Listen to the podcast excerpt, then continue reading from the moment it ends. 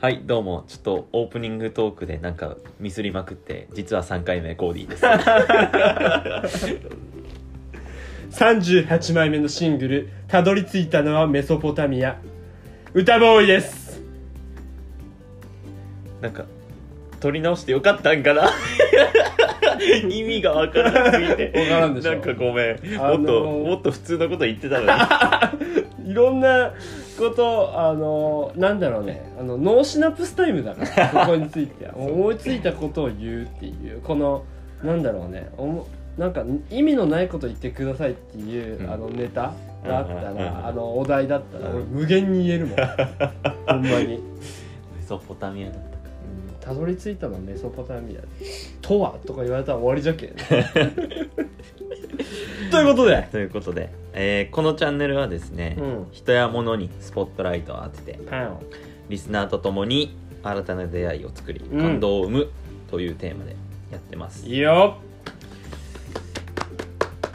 ちょっとねあの定着させていきたいなと思いますよ、うん。で、えー来週ですね。うん。ついにキャンプというか、えー参加者の方がちょっと別荘を貸してくださって、うん。別荘静岡の伊豆とか熱海らへんうん。の別荘に、えーちょっと2泊3日でうん。自然を感じに行くと。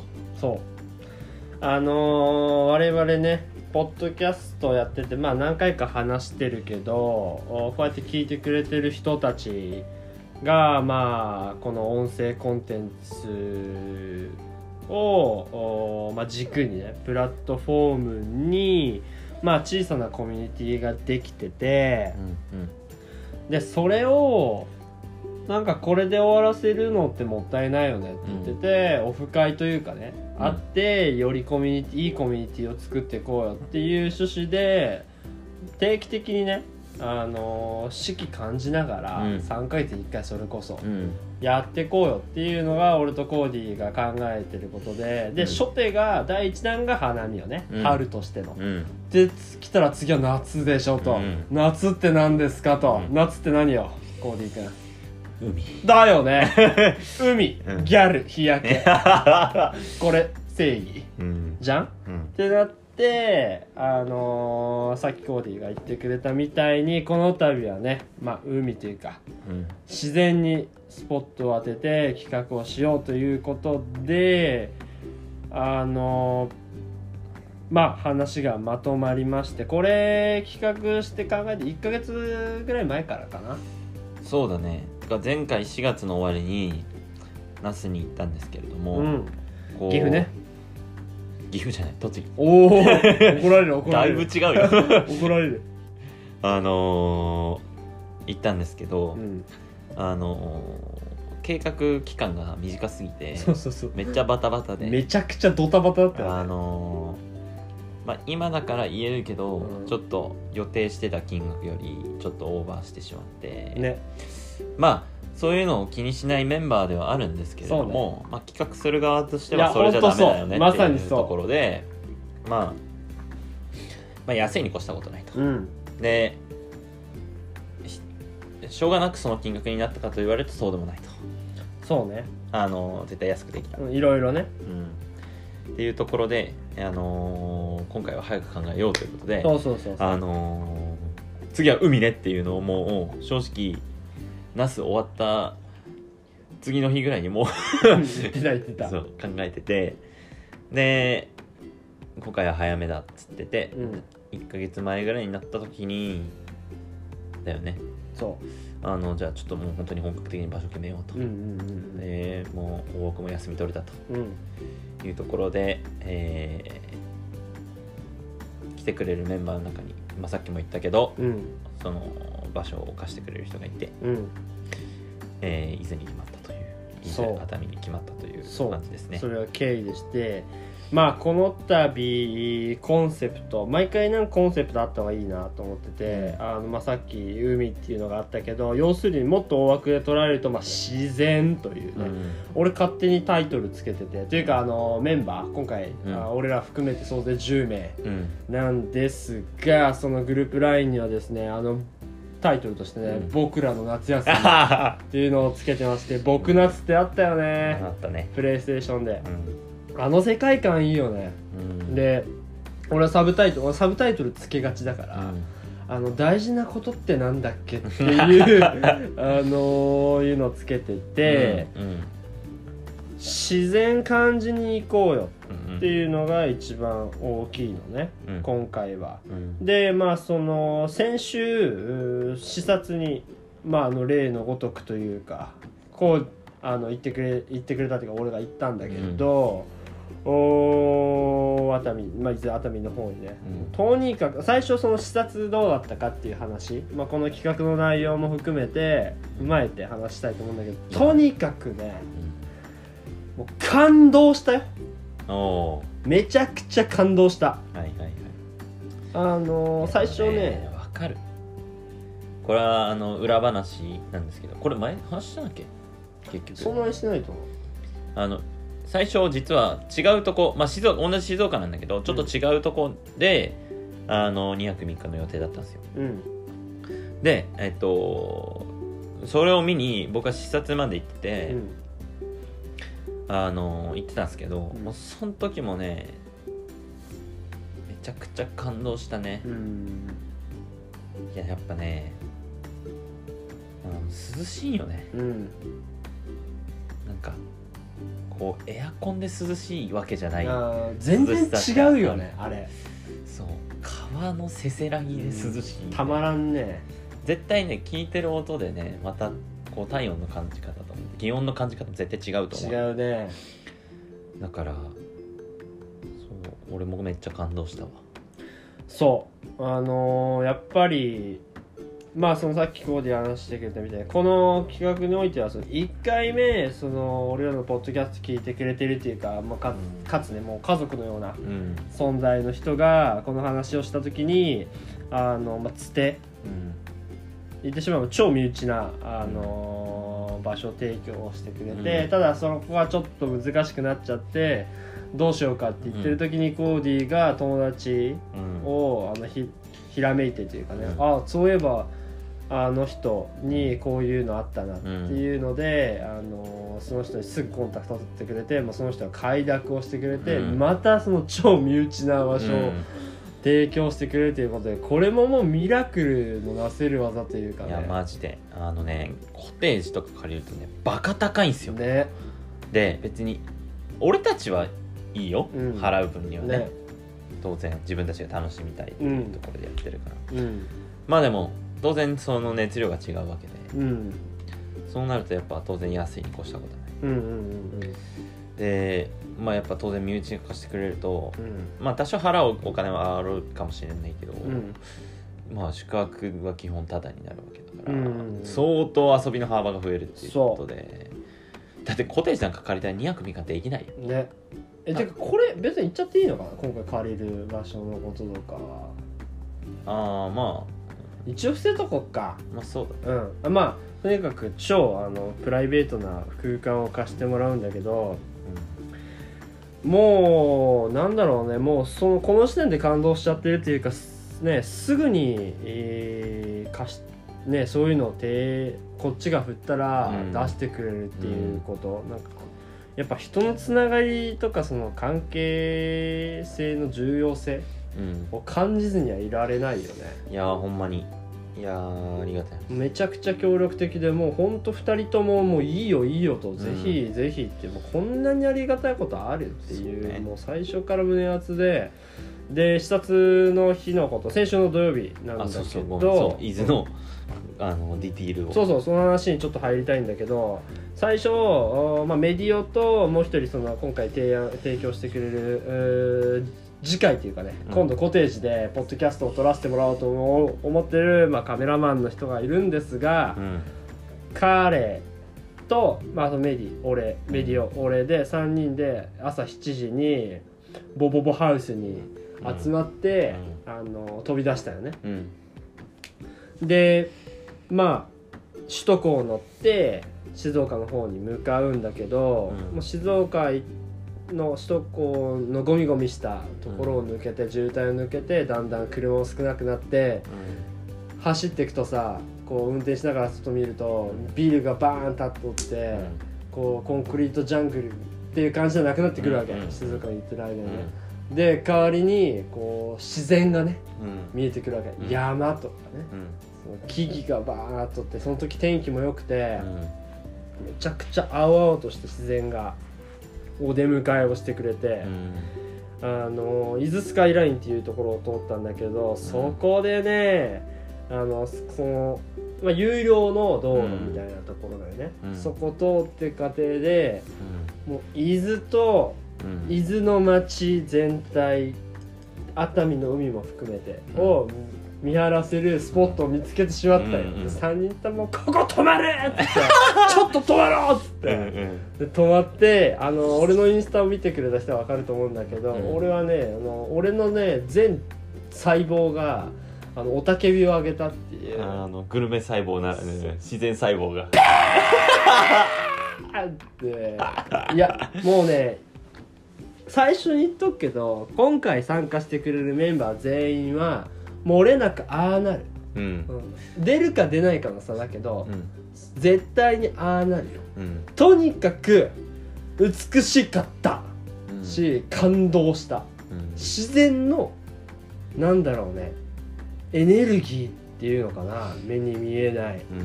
もうその場所はさっき言った言ったけど全部が見晴らせるのね、うん。もう開放感。うん。なんかちょっとこう丘というかまあいわゆるその高い場所であって、うん。まあ、そこから見下ろすという感じなんだけど、天気も良くてうん。もう太陽がさんさんとね、うん。12時ぐらいでうん。こう照りつけてて、うん。雲もさ夏らしくむちゃくちゃこんな分厚いうん。入道雲うん。でこう町と海と町と山全部見えるところにうん太陽がこう降り注いだわけよ、うん太陽の光がね、うん。で山の方はさ木々がもうすっごい太陽浴びてさ綺麗なよね青々として、で風でファー揺れて葉っぱが、それが見えるわけよ、うん。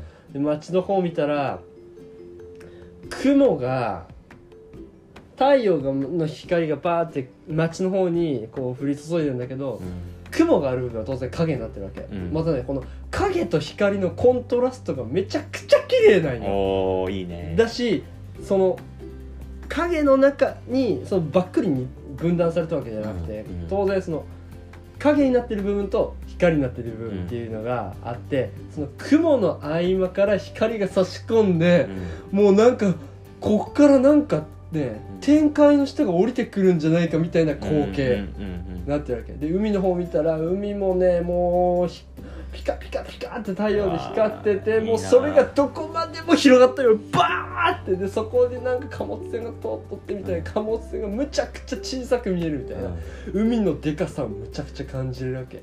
もうどこまでも広がる海。うん。うんそしてこの空よね、うん。青い。でしょこいれは。やー俺中日スマホ禁止にしようかな。いやあのねそれやっていいと思う。しかも今回はそのカメラマンである彼がついてくれるから俺については1枚も撮ってないから写真うん。あの時。であれが正解。彼は喜んで撮ってくれるし、うん。そう質も最高だし、うん。もうそういう意味では本当にねすごい企画になってる。もうこれはね言っとくけどおー今回ね来れなかった人というかね漏れなく後悔すると思うよ、うんそれぐらいすごい内容になってる。あの実際にそのお貸してもらうその場所よね宿泊の場所っていうのは、まあその伊豆のまあ森の中にあるんだけど、うん。そこもねもうなんだろうね「森の生活」っていうタイトルうん。がつけるような本当森の中でうん。向こうに見よったみたいにめちゃくちゃ涼しくて、うん。ベランダ開けたらうん。もう木がバーッ立っとるみたいなうん。森の中でね、ものすごい開放感だし、うん。この今の生活とのギャップ。うん凄まじい。うん。周りなんもない、うん。いわゆる便利なもの、うん。コンビニとか、うん。そういうのはないけどうん。すっごい開放感、うん。すごい満たされてるし、うん。そっから町の方に下に降りていくと、うん。熱海の海が広がってるわけ。もうこれがむちゃくちゃ美しいねいや本当にさなんて言うんだろう。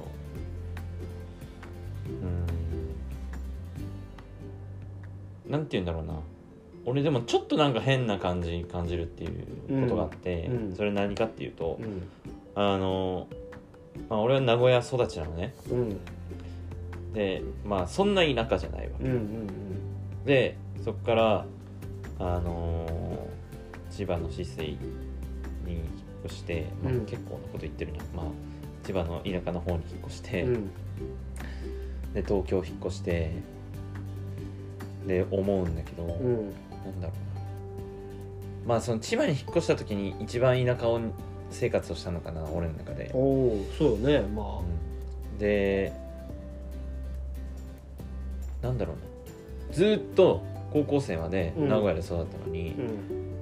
最初その千葉に行った時うん。えやばっと思ったんだけどうん。でもやっぱね好きになってくよね。うん。田舎が。で今東京にいてうん。なんかちょっと正直あんま好きじゃないんだけど、うん。なんだろうな。最初その不便さみたいなのがうん。嫌だなと思いつつも。でも結構ねそれに慣れたらねすぐ好きになってくるよね、うん。まあ住めば都とは言うけどね。なんか自分の普通のニュートラルが都会だったのに、うん。いざ自然に触れたら普通に自然好きになるっていうのは、うん。なんか不思議な感じがするよねね俺の中で。なるほどねあれ？なんかあっという間に好きになっちゃったみたういな、ん。それってなんかなんだろうね。多分ね。やっぱやっぱ自然好きなんだと思う。うん。そうだと思で周りの人間であのその千葉の人間であそこがもう不便すぎてもう超嫌い。早く引っ越したいって言ってるやつあんまいなかったと思うんだよね。ううん。なんやかんややっぱみんないいマインドセットううん。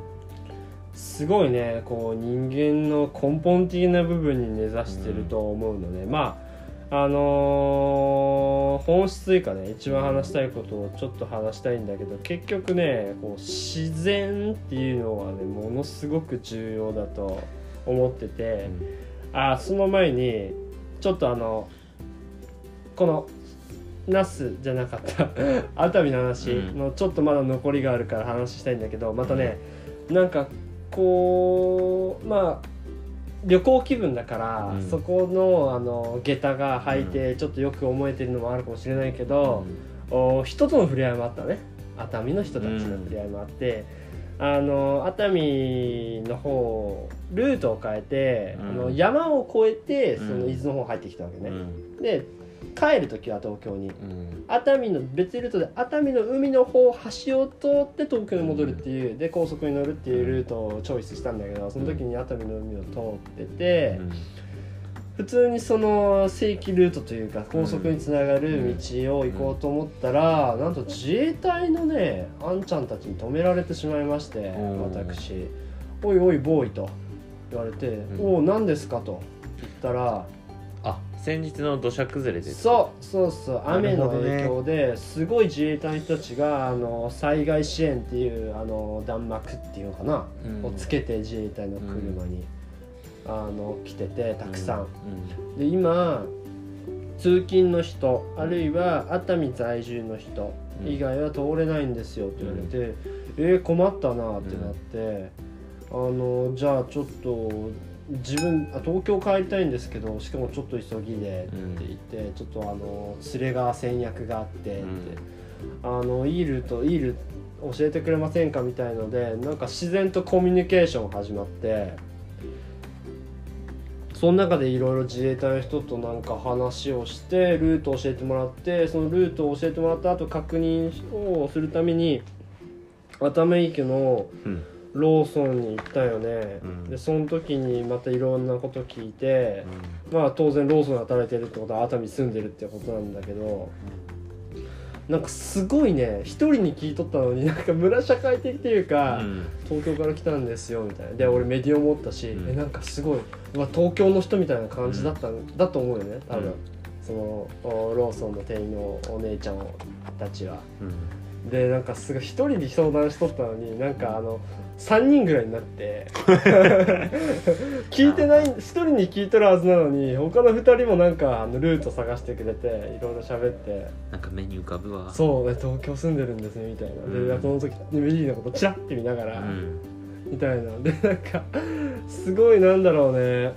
すごい親切にしてもらってでいろいろ話して「熱海最高ですね」みたいな「また来るんで」みたいなあ「ぜひ来てください」みたいなあのその人なあの鈴木さん名前言っちゃうけど鈴木さんって人だったんだけど、うん。鈴木さんまたいるかなって俺はまた来週行った時確認したいんだけどそのローソンで熱海駅にすぐにあるからその話してルート確認してありがとうございますって言って車の中でカーナビいじってたら、うん。いきなりうん。その俺がすあの俺が座ってる方外から車の外から覗いてきたあんちゃんが乗って「あのどうですか?」みたいな。うん「見つ分かりましたか?」みたいな「え誰?」と思って見たらその自衛隊のねさっきから自衛隊のあんちゃんなんよね、爽やかな人で、まあ、俺よりちょっと年上ぐらいだと思う。うん。ななんでいるんですか？みたいな、うん。言ったら「今休憩中なんです」みたいな「うん。あさっきありがとうございます」みたいな。自分もあの俺も車から出てなんか立ち話みたいな。自衛隊と熱海で立ち話をする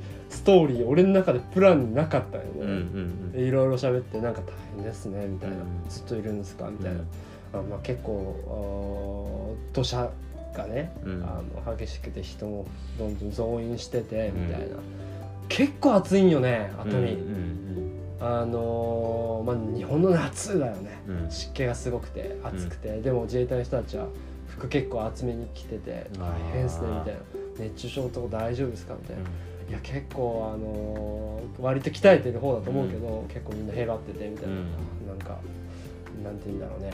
適切な言葉が見つからなくてその時、うん。でもまあお決まりっていうか、まあ、省庁でもいいけどお勤めご苦労様ですうん。みたいな話して、あの無事帰ってくださいねみたいな言われて、なんかね超ねあのその絡みだけでも、うん。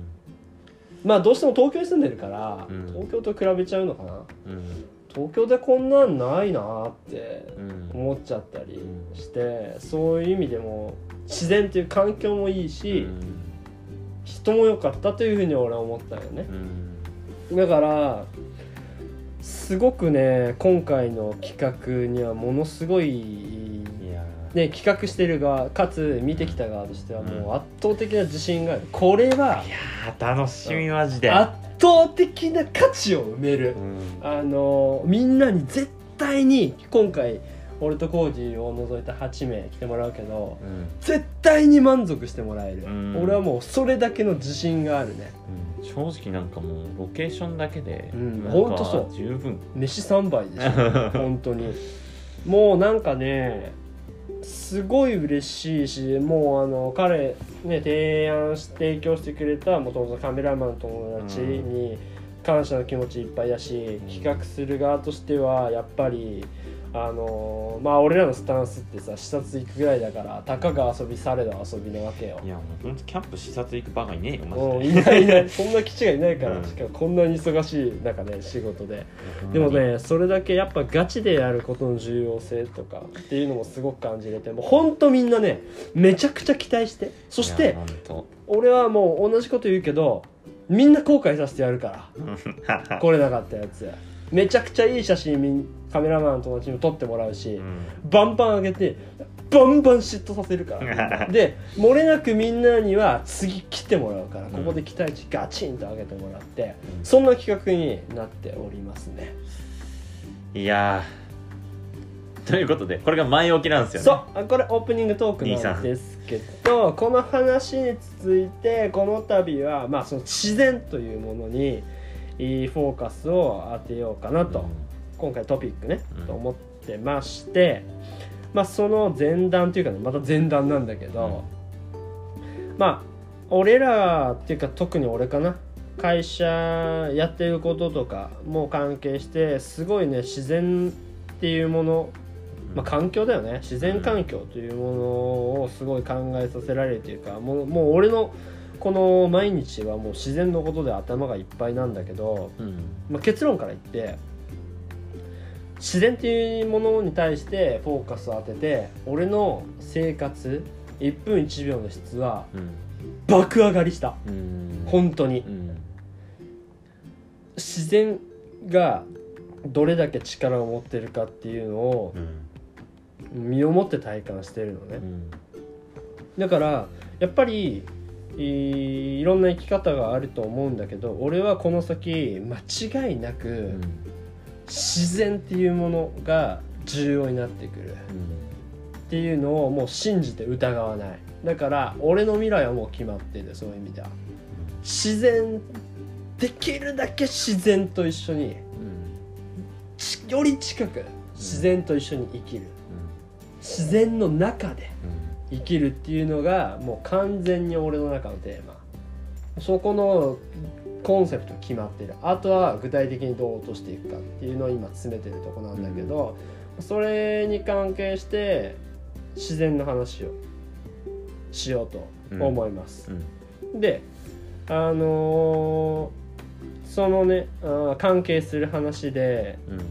まあ俺もコーディーもいろんなことに興味あって、まあ、本を読んだりね。うんまあ、それはあの本だけに限らずみんな分かるようにアニメとか映画とかで、うんその中であの「ウィークリー落合」っていうコンテンツかなうん。があってまあみん知ってる人は知ってると思うんだけどお落合陽一という人がいて、うあの人はさどういう肩書きになるのかな？いろんなことやりすぎてよく分かんねえよな。うん。なんか本人がまとめてたのもあったんだけどあの人のスタンスがねなんかで見たんだけど難しい言葉をあえて簡単にすることはしないみたいなスタンス。なるほどね。公言してるよそれ確かに、はいはいはいはい。だからね。難しいものは難しいままでみたいなこと。そう。よくわからん。はい。あのまあ要するにものすごく博識っていうかものすごく頭良くて、うん。あの何手も先読んじゃってよくわかんねえみたいな、あの人早く死ぬね。うん、思う。っていう人。なんだけどそのコンテンツっていうか話の内容がいつも面白くてその中にあの人間性の回復っていううタイトルでうん。コンテンツっていうかあの20分ぐらいの動画が上がっててぜひ見てほしいんだけどその中にえースノーピークっていう会社が出てきます、この会社はあのーさっき言った人間性の回復っていうのをビジョンっていうか理念にしている会社で、うん。まあ、主に、えーキャンプかなうん。を事業にしてる、うん。まあ、そのままそのキャンプの施設っていうのを作ってそれを提供して実際にキャンプをしてもらうと。いやすごいよ動画で見たけどうん。めちゃくちゃ広いそう。なんかなんていうの森の中みたいなところに。自然の中でね。超おしゃれなキャンプ場がねあって。でその社長今の3代目らしいんだけどその山井梨沙さんで代表取締役が言ってたのはもうどんな人が住んでるんですかというか使ってるんですかっていうのにはあの短期の宿泊の人もいますし長期でいて普通に仕事うん。をしてる人もいると。うん。だからそのエロ男爵みたいにねエンジニアでとかうん。プログラマーでとかいう人たちをねあの場所を問わないいわゆるノマドワーカーうん。的な人たちが集まっているようなとこで、あのそういうキャンプとかを通して人間性の回復をしていくっていうことをお理念に挙げている会社でうん。めちゃくちゃ面白い。うん。だけど、まあ、この人が言ってる人間性の回復っていうのに至るまでの話っていうのがあってもともとこの山井梨沙さんは3代目なのね。うん。で初代の人おおじいちゃんにあたる人ねこの人も、はあバブル期に、まあ、この会社を作ったらしいんだけど、うん。まあ、バブルだからさもうビルがバンバン建ってみたいな高速道路ギャンギャンできてっていう、これからテクノロジー来るよっていう時に文明の発達というものを見るわけよね、うん。てか体感するわけ生活の中で、うん。その中でなんか自然と人間との関わり方をすごく考えるようになったと。いや線形の目ありすぎじゃねありすぎてすごい。だしこの初代の人うん。はあ初代代表取締役はあの山が大好きでもう超エクストリームな登山を好んでたと、うん。毎年てかあのギネス記録記録に載るぐらい、うんギネスブックにね、うん。あのー毎年死者がああ言ってたね。てるようなか過激な山でうん。毎週のように山に臨んではロッククライミングをしてたと。ハードボイルド、ね。そんな人。ハードボイルドの意味合ってるか分からないけど。ハードな生き方。まあとにかく山に見せられた。渋いってことよ。そう。で平日でも家にいる時は常に山の絵を描いてた。とにかくまあ取りつかれてたってことよね、うん。それぐらい自然のことを考えてた人でこの山井梨沙さんって人ももともとアパレルの仕事をしてたらしい。うん。なんだけどおー仕事がうまくいかなくて、まあ、このそんな時に自然にすごく癒された。うん。だからこの、まあ、自分の家系がやってるうんこのスノーピークという会社に転職を決めたと。うん。でその中で新規事業として彼女がやってこの3代目の山井律さんがやってたアパレルを新規事業としてこのスノーピークの中にぶち立てるうんうん。というのがこの話の流れなんだけど、うん。その中ですごくねうわそうだなと思った話があったんだけど、おーデジタル社会じゃん今って、うん。いわゆる IT 発達して、うん。この中でで求められるものって常に効率とかうん。利便性うん。結果うん。の追求なんよね。うん。とにかく無駄がないと。うん。無駄なく効率よく、うん。都合よくうん。何かを生産してうん。結果を出しますよというのが現代社会なんだけど、これって人間性の喪失につながってんじゃない？ってすごく思った。っうんうんていうのね。うんだからこの第3代目が言ってたのはあえて無駄を作る重要性。っていうこと。この無駄というものが人間性にはすごく大事だよと。いうのを言ってるわけ。だからそのキャンプとかだって、うん。この効率社会の中でうんキャンプする必要性効率社会においてよ。うん。でその前提で考えると多分キャンプって必要か必要じゃないかってなったらそんなに必要なものではないと思うのね、うん。もっと例えば他に近い方がいいとか、うんいうことになると思うよ、うん。でもそこに需要があって、うん。あの動画でもあったと思うけど、実際にビジネスとしても売り上げがうん。もうすでにしその四半期第一四半期の段階で去年の追い越しそうだとうん。いうような、まあ、実際に結果も出てるとニーズがあるってことだよね、うん。需要が。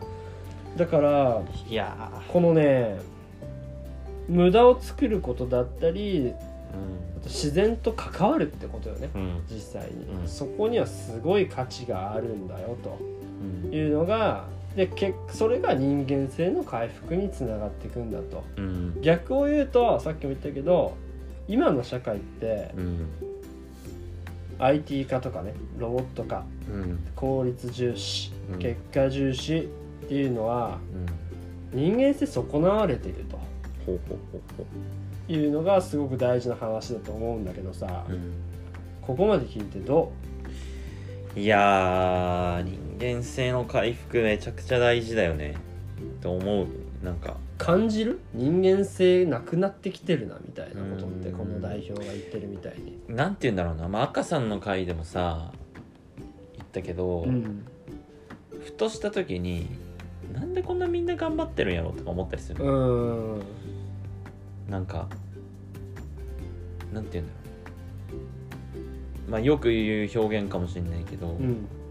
なんかお金を稼ぐのにストレスが溜まって、うん。お金を使ってう、ん。でお金がなくなってお金を稼ぐっていう、うん。なんか謎のほんとそうよ。謎のところにはまってるうん。気がしててう、ん。なんだろうな。あれって別にこんな頑張らなきゃいけないんだっけって思ったりうん。ふとした時に思う、うんうんそれはその人間性を失ってるんかなって思ったりするよね、うんうんうんうん。で、まあ、自分はねあの運動とかをすごくするし、まあ、うん。運動を教えたりもするんだけど、うん。こうどんどんこう現代人が動けなくなっているっていう事実を見ると、うん。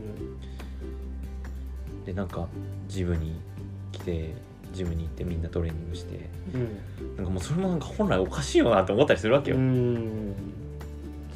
行く必要ない、そもそもね。行く必要行く必要ないというかう、ん。もっとなんて言うんだろうな。なんて言うんだろうな。あの本来必要じゃないものにニーズが出てるというか、うん。なんかおかしいよなって思ったりするね。そうね。その自由の話で言うとなんだろう。もともと自然にやってたことうん。がそのデジタル社会というかそういうものうん。を追っていく中でまあなくなってきてるっていうことよね、でそれが結構人間にとっては実は大事なことだったんだけど、そこを度外視してどんどんこう利潤とか便利便性とかを追求してって、知らぬ間に疲弊してってるということよね。いやーとか言いつつなんか頑張らないのもなんか頑張っなんかお休みの日とかに例えば、なんか何もしないとそれはそれでなんかちょっとイライラしちゃったりとかするから、あなんかもう自分もこう人間性どんどん失ってんのかなと思ったり。うん。なんかそもそもなんだけどそのちょっとテーマと外れちゃうかもしれないけど人間ってさ何なんかなって思うよね。人間らしさ。そう。人間味、そうそうそう。みんな言うじゃん。人情とかさ。うんコーディが言ったみたいに人間味って、その人間味ってこうどこでさそれを感じているかどう定義していると思うよ、うん。反対に言うとうん、なんか機械的とかうん。合理的みたいな言葉になると思そううんだけど、ね。それはその人間味がないということよね、その究極のじゃあ人間味をなくすともう決められたうんなんかサプリメントを飲みうん。なんかなんだろうな。うん他にあるかな。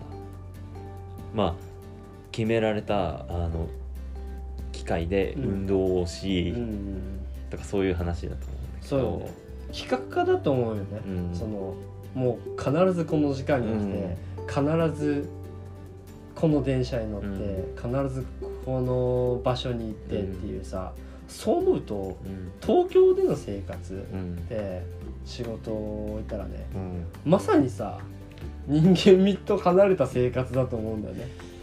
だろうな。同じ時間に起きて同じように行って、同じように帰ってうん。寝るみたいな、うん。じゃあそれが人ね今の話とつなげたら人間性うん。豊かさにつながるかってそれは多分ノーだと思うよね。うん。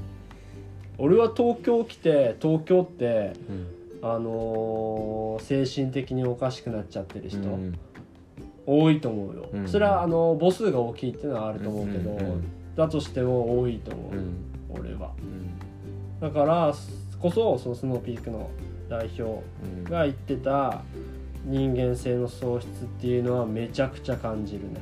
うん。だし自然の必要必要性をそう。だし、えー自然に助けられたってうんいうふうに彼女は言ってたけど、俺もその一人だと思うねそういう意味では、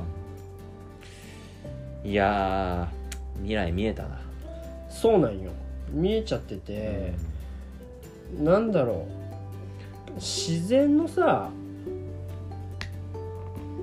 うーん俺まあコーディにさっき言ったけどその自然にめちゃくちゃさフォーカスし始めて、あの新しい取り組みっていうかなんかねやっぱねアンテナの張り方だと思うよね、うんうん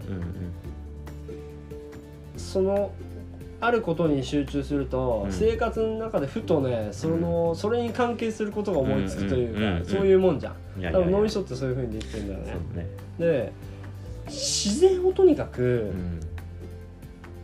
さっきも言ったけど俺の目標も自然で埋め尽くしたいわけ、うん。それは動物も含めてね、うん。ってなると自然を持ち歩きたい持ち歩きたいなと思ったわけ、うん。てかまあ最終的に究極身にまといたいんだけど、うん。だから俺の超空想科学的な、うんあの SF の世界でいうと、俺はもう完全にあの風とか火とか水とかをあのまとってる俺 を想像するわけ。寝る時とか。うん。うんうんもうあのドラゴンボールのさあのスーパーサイヤ人ってさフふいふいふいふいってうんうん。なるじゃん。あの黄色い。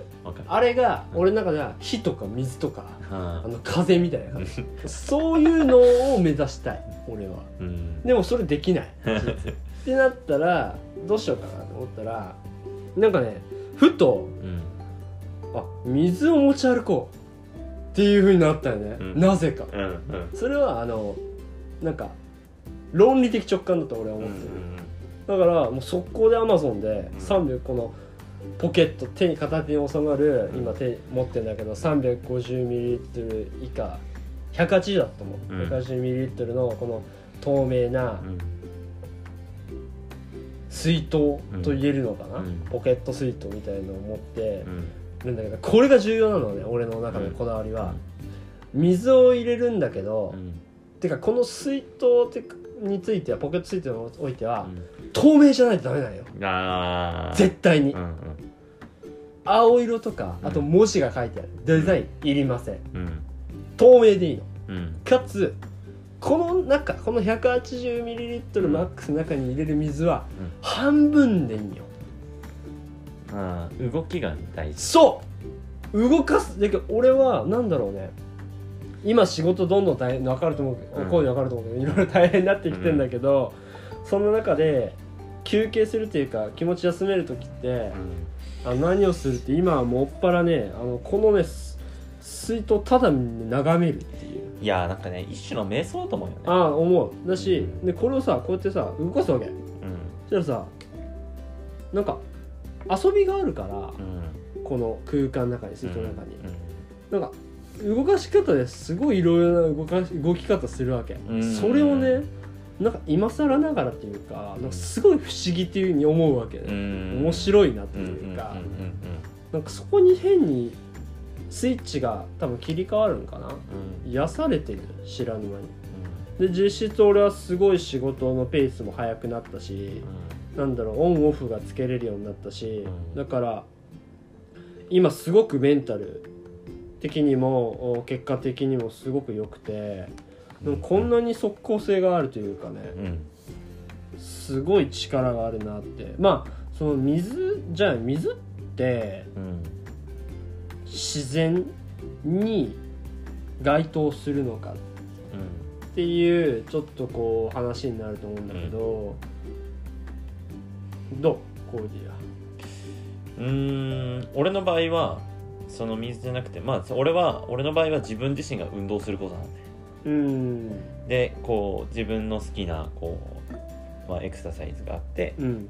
それでこうリセットする。うんのが俺はあるかな。だから俺はなんか自分の体を動かすこともこう、なんて言うんだろうな。自然なことだと思うよね。うん。なるほどね。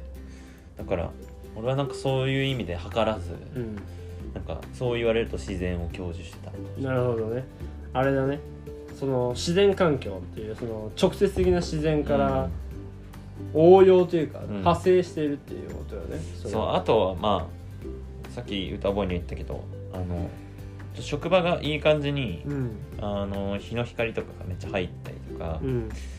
なんかこう雨降ったら降ったでこう雨の音が聞こえたうりとかん。する環境があって、うん。まああとは人工だけど芝が引いてあったりとかするから、うん。でなんかそこ寝転がってみたりとか。う、ん。それがちょっと許される職場だから、うん。なんかそういうのであのうん俺は保ってるのかな、うんうんうんうん。それってなんか結局話が話をつなげるとなんだろうね。こう生活の中の余白というかさうん無駄だと思うよね。うん。この効率とかと考えるとうんそれ無駄だと思う。でもそれが重要なわけよ、うん。うん。俺のこのさあのみ水の入った水筒を見ることなんて多分無駄ないよね、うん。うん。でもこれが絶対いるわけよ。だからなんだろうね。みんなにはっていうか俺が今こうやってすごい最高な毎日を過ごせてると思ってんだけど忙しい中でね、うん。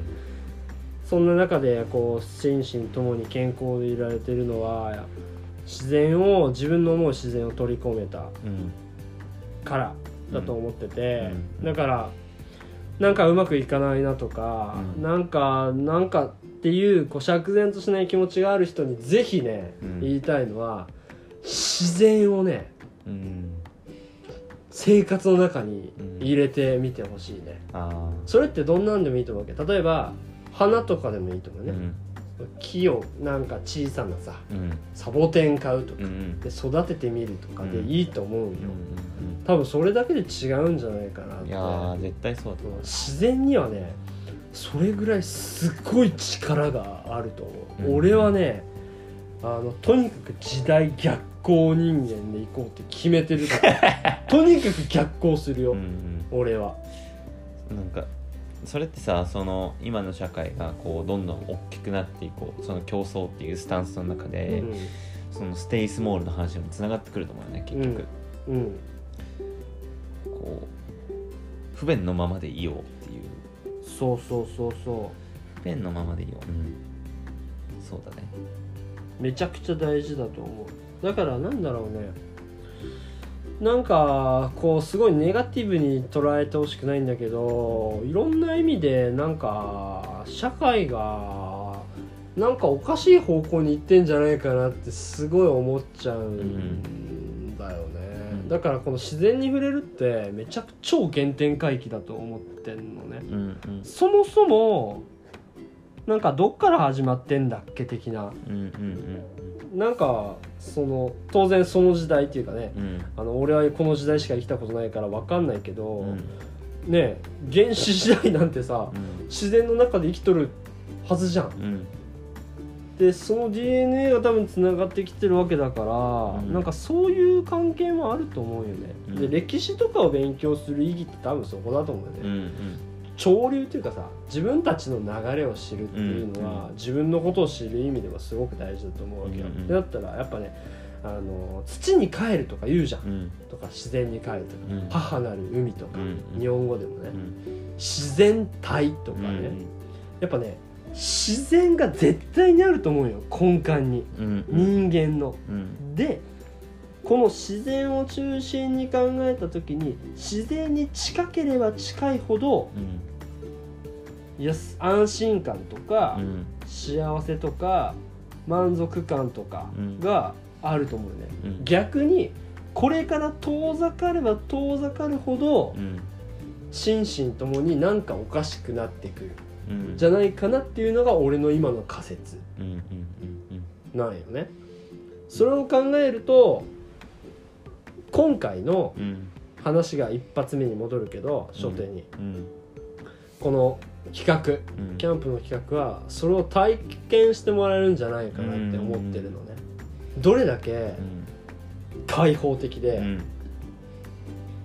満たされてる気持ちがあるか、ぜひね今回参加してくれるみんなには体感してほしいね、うんうん。俺はもうみんな一人漏れなくうん。感じてもらえると思う、うん。自然の力。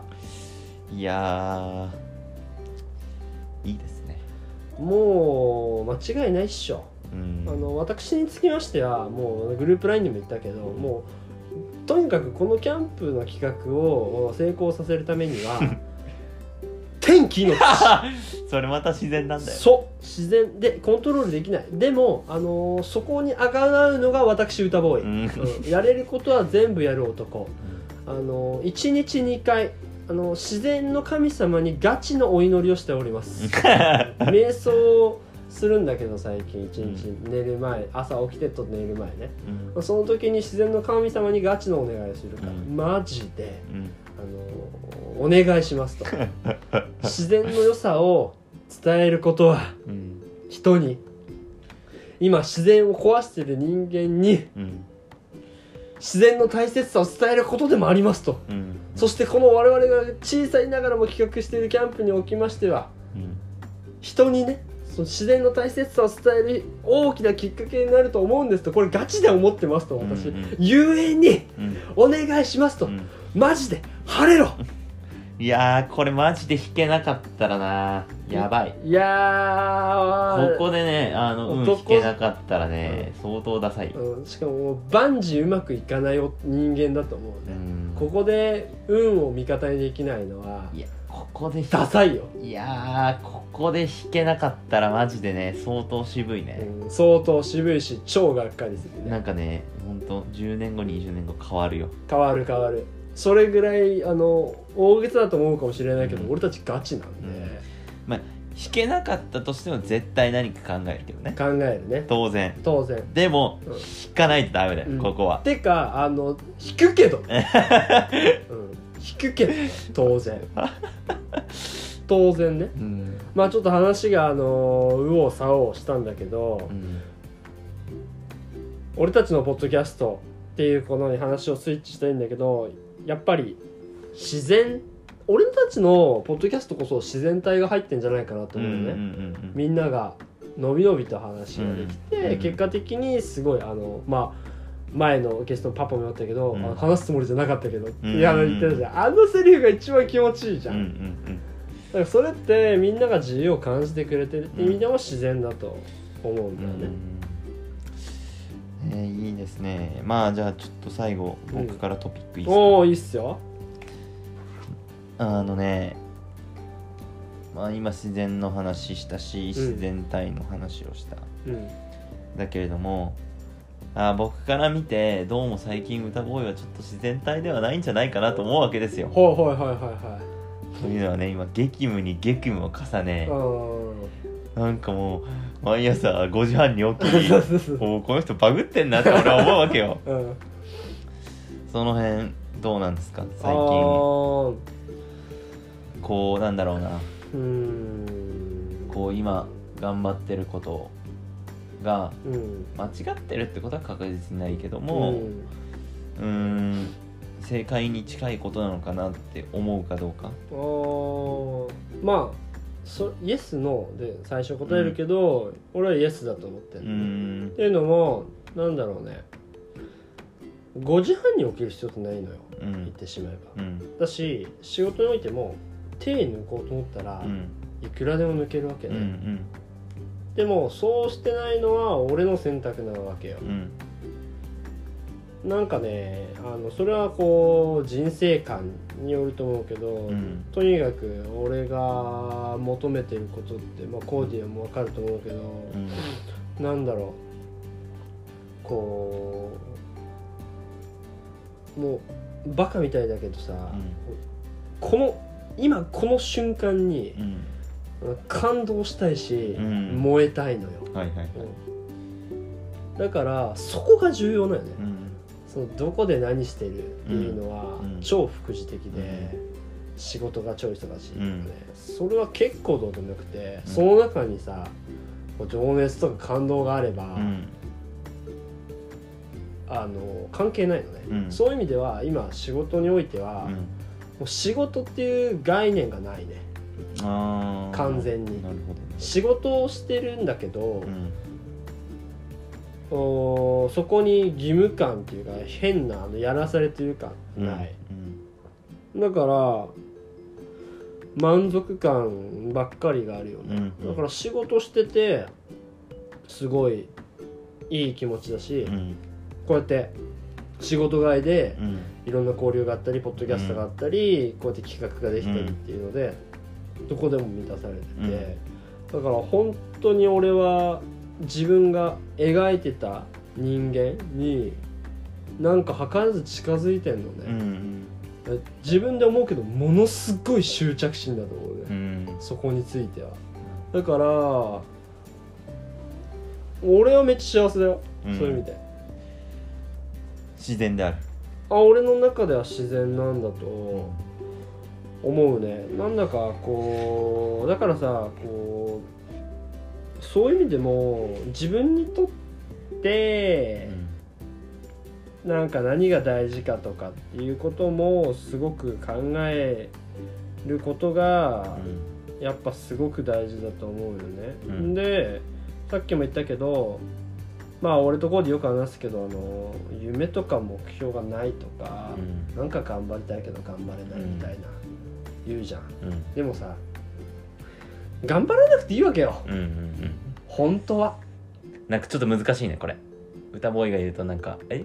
結局どういうことみたいになるかもしれないあーそれはなんかね上手に伝わってほしい、言うと、うん。その頑張らなくていいんだけど、うん。おーその自分が求めとるその頑張る自分を求めとる、うん。自分の願望であればそれでいいと思うわけうね、ん。でも根本的にうん。頑張りたくない。うん頑張らないといけないっうん。て思ってんだったらうん。頑張るなって思うわけよ、うん。それは君にとっての自然体じゃないじゃないと、でやらされてるというかん。頑張らないといけないと思わされてるっていう感覚があるんだったらそれやめなさいってうんいううんことだよね。うん。だって頑張りたいわけじゃないじゃんと。うん。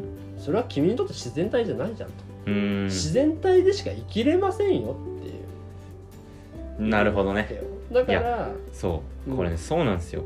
あのね歌ボーイみたいにねあの仕事を仕事と思わないねあのクレイジーなやつがねいるんすよ世の中クには。リーピー野郎がいてえでもそうならないといけないってわけじゃないわけ。これは話しないけどここではあの、深大きすぎて。えうん。よく最近俺たちが話す完全に資本主義の弊害だとうん。思ってんのうん。ね、あのかなりこの弊害は大きい、うん。恩恵も大きいけどうん。やっぱね無駄に走らされてんのよ。うん。走る必要なんてないわけ。うん。本当は。うん。ただあのだからそういう意味でもその情報とかいろんなこものがありすぎて分かんないのも相まってう、ん。よく分かんないんよね多分みうんんな、うん。本当は何したいんだろう。うん。本当は何したいんだろうって言うけど本当はしたいことないかもしれんじゃん。うん。でもそれが許さねえわけ。今の世の中。いやそうそうそう。許されてそうそうなんよ。あの許されて前ないじゃん。前提がおかしいよね。そう許されてないよ。別にしたいことなんてなくていいんよ、いやあのねしたいことがないっていうのもねうん。あるよね。あるよ。だし絶対ある。あるあるある。だからしたいことがない自分はクズだとか、うん。ダメなんだなんてうん。思わんでいいんよ、うんあのねそんなこと思わんでいいから。したいことはねあのたまたま誰かからねもらうものだよね。そうそうそうそうそうそう。そうそうコーディも言ってたよ。まさにそれで、うん。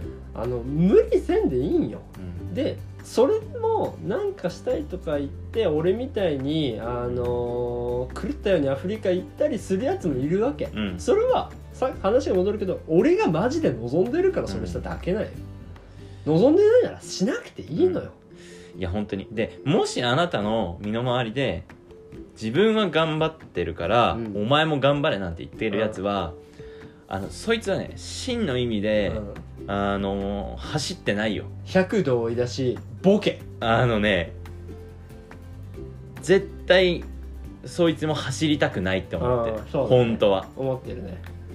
絶対に違う、うん。あのね人にねその走りを強要するやつ絶対に違う。100度追い100度追いだね歌ボーイがこれで俺に「いや俺仕事頑張ってんだからお前もっと頑張れ」みたいな言ってきたら、うん。絶対切れる俺は。それはね違うし、うん。多分そこら辺のあのお互いが思ってることが、うん。あのいい感じえー言わずもがなが通ってるから、多分続いてる関係ではあると思うよ、絶ね、対自分のバランスがあるから。あるある。絶対自分の自然体があるから。そうそう。あのだからねなんだろうね。自分の物差しだけでね、もう自分の物差しが強要してくるやつほど、うざくて、うん。器の小さいやついねえから。うん。いやうるせえバカ野郎じゃうん。んそれお前の世界の話だろっていうことじゃん、それは違うのよね。だからみんなも自分の自然をねうん。ぜひ追求してほしいとでその自然が分かんなくなったら、うん。さっき言ったけど自然に帰ってみるのどうっていうのが今回の話のまとめでうん。あります、自然っていうのはねうちのまあ俺虎の意を借りるけど、うん。俺が今すごく勉強させてもらってる会社の、まあ、オーナーさんが言うんだけどうん。答えはいつも自然の中にあるっていうのよ。これはね相当深いし相当重たい言葉だと思う、うんうんで俺はそれを会社入った時から聞いてるけど、うん。今になってめちゃくちゃ感じてる。うん。この言葉の意味をみんなぜひね時間があったら考えてほしいしあなたにとってもすごく価値のある何かを埋めると思う。うん。みんな自然に触れてみない。こんな感じですかね この旅はいやーちょっとぜひ、あのー報告、えーキャンプ後の報告会も多分しますし、うん。えーぜひお楽しみにしててください。ということで、皆さんぜひ自分の生活に自然を取り入れてうん。より自然体に生きてみてはいかがでしょうか、という回でございました、うん。今日はあのいい感じだね。急がなくてよくて。うん、あと20秒遊ぶ。うん、ゆとりがね あるから。そうそうそうさっきの話ね。ゆとり大事。そうそうそう。みんななんだろうね。なんか俺絶対これがね一いい生き方だと思ってるからどんどん発信していきたいんでみんな乗ってきてくれよ。せーの。バイバーイ。